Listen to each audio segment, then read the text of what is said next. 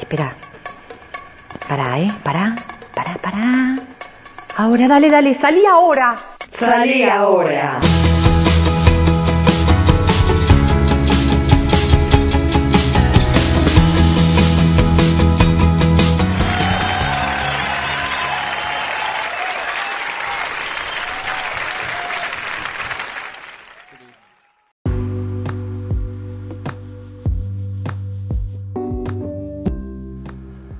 Bueno, bueno, bueno, bueno, gracias. Qué público efusivo. Bueno, muy amable. Pero todavía ni empezamos. Es el primer episodio, la primera emisión. Bueno, bienvenidos, bienvenidas. Gracias por estar acá para engancharse en esta propuesta nueva, en esta cosa novedosa del podcast que da oportunidad de estar comunicados, conectados, compartir cosas.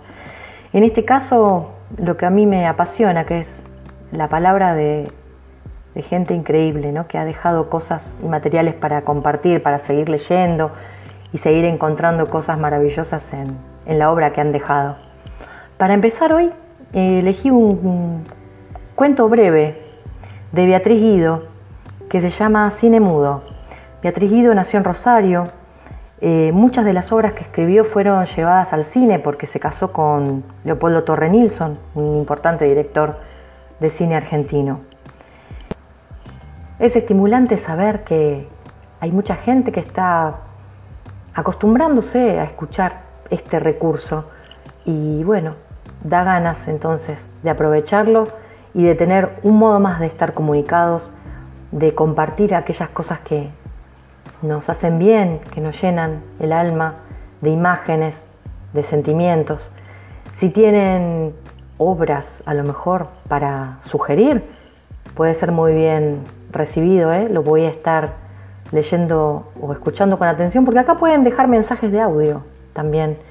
Eh, así que adelante, digan lo que tengan que decir. El material con el que cuento, los recursos, digamos, no son muy, muy sofisticados. Estoy grabando con mi celular.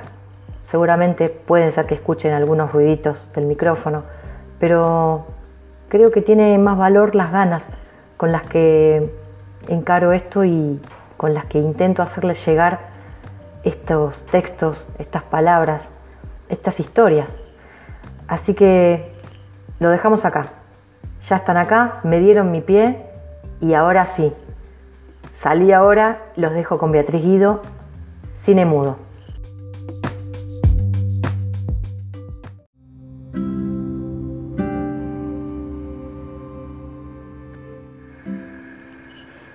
Vivíamos en el ala izquierda de la casa. Nuestras ventanas enfrentaban las de nuestros padres. A altas horas de la noche, las ventanas de enfrente se convertían en un escenario iluminado. En el verano perdían su importancia. Las ventanas permanecían abiertas y el cuarto oscuras. Solo sus voces y algunas palabras en francés, para que no entendiéramos, nos enteraban de la presencia de nuestros padres. Entre nuestra ventana y el escenario había un patio estrecho con una escalinata que descendía hasta el jardín. En las noches de invierno me deslizaba de la cama y arrastrando una manta de lana para cubrirme las piernas, acomodaba un pupitre para sentarme. Después seguía atentamente todo lo que sucedía en la ventana de enfrente. Olvidaba que los actores eran mis padres. Una leve cortina de tul daba al conjunto una realidad mágica. Me parecían personajes de fotografías de la petita ilustración. Mi madre destrenzaba su cabello ante el espejo y su bata ligera volaba por el aire cuando recorría el cuarto. Mi padre la seguía gesticulando mientras se quitaba el saco. Ella le alcanzaba entonces una copa alta con un líquido rosado. Mi madre parecía feliz, cantando, y riendo a su lado. A veces después de este diálogo mudo, él comenzaba a peinarla. De pronto arrojaba el peine y escondía su cabeza entre las manos. Ella se acercaba entonces y lo arrastraba fuera de la escena. Después se apagaba la luz. Una tarde me llevaron al cine. De pronto, inconscientemente, al ver en la pantalla a un hombre de enormes bigotes correr detrás de una mujer en camisa, dije, el cuarto de ellos. No sé si me oyeron. Al llegar el verano, dejaron de actuar los personajes detrás de los vidrios. Las sombras me devolvían solamente sus voces, pero yo esperaba tranquila las escenas mudas del invierno. Los niños no deben escuchar lo que hablan los mayores. Y nos contaban esa historia del niño que, por espiar a sus padres, cayó en un pozo donde había una cueva de ratones monstruosos. Yo pensaba que no había ningún pozo debajo de mi ventana y me sentía segura. Después del verano volvió a fascinarme lo que sucedía en el cuarto de mis padres.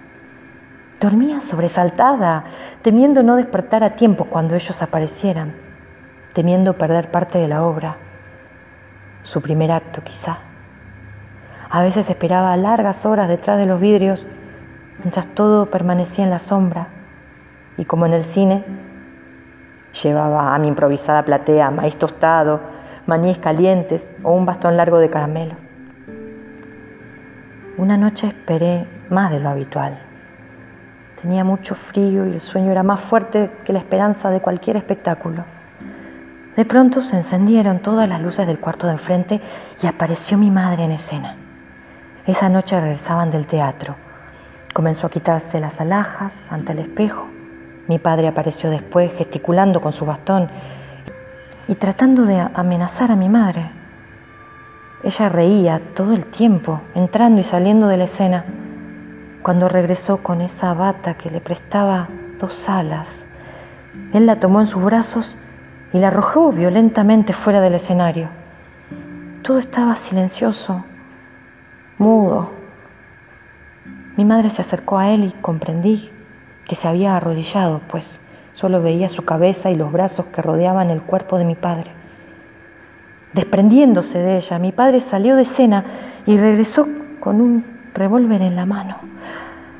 Subí al pupitre y desesperada, como si pudieran escucharme, grité, no, no, a, a mi madre no.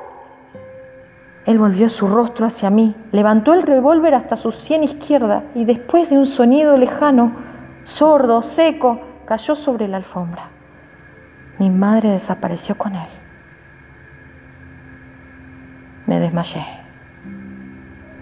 Cuando abrí los ojos, había transcurrido mucho tiempo. Nunca pregunté por mi padre. Me vistieron de lila y un día mi madre se creyó obligada a decirme, tu padre no volverá por algún tiempo, quizá. Indalecio Funes me regaló un medallón para guardar su fotografía. No sé si lo ocurrido lo vi en la pantalla del Cine Empire con Linian Gish y Robert Harrow o en el teatro cuando me llevaron a ver a María Melato o, o si se trataba simplemente de fotografías de la petita ilustración. Sin embargo, desde entonces no he vuelto a mirar un cuarto iluminado a través de una ventana.